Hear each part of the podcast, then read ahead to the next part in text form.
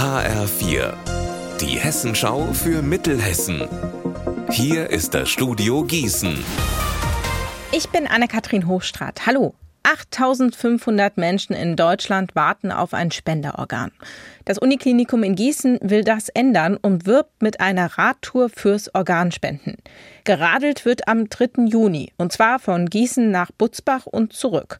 Sabine Moos, Transplantationsbeauftragte, erklärt, dass eine Organspende prinzipiell jeden mal betreffen könnte. Also das sind manchmal ganz banale Ereignisse, ein, ein Virusinfekt, eine Erkältung, die übergangen ist, wo dann einer paar Wochen später auf einmal auf der Warteliste für eine Herztransplantation steht. Also es sind keine Dinge, wo man jetzt sagt, äh, das passiert nicht, sondern solche Dinge passieren. Und das, glaube ich, ist schon sowas, wo man sich auch in der Gesellschaft Gedanken machen sollte, was würde ich mir für mich oder für meine Familie, meine Kinder, meine Angehörigen halt wünschen, ja, wenn die in so einer Situation sind.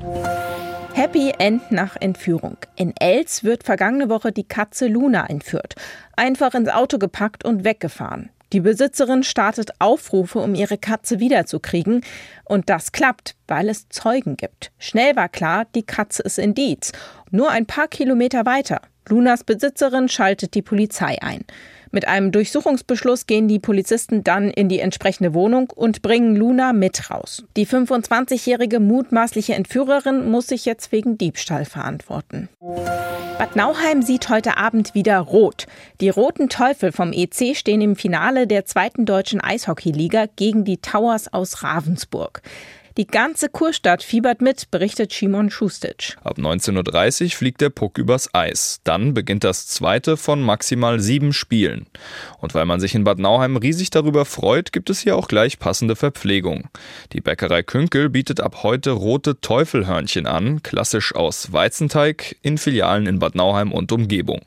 Die Hörnchen sind in der Vereinsfarbe eingefärbt und mit feurigem Chili und Paprika gewürzt. Unser Wetter in Mittelhessen. Es ist und bleibt trocken bei 12 Grad in Sinn, 14 Grad in Hadamar und 12 Grad in Stadt Allendorf. In der Nacht sind ein paar Wolken am Himmel, es bleibt aber größtenteils trocken. Morgen startet freundlicher als heute, die Sonne zeigt sich mehr bei ganz ähnlichen Temperaturen wie heute. Ihr Wetter und alles, was bei Ihnen passiert, zuverlässig in der Hessenschau für Ihre Region und auf hessenschau.de.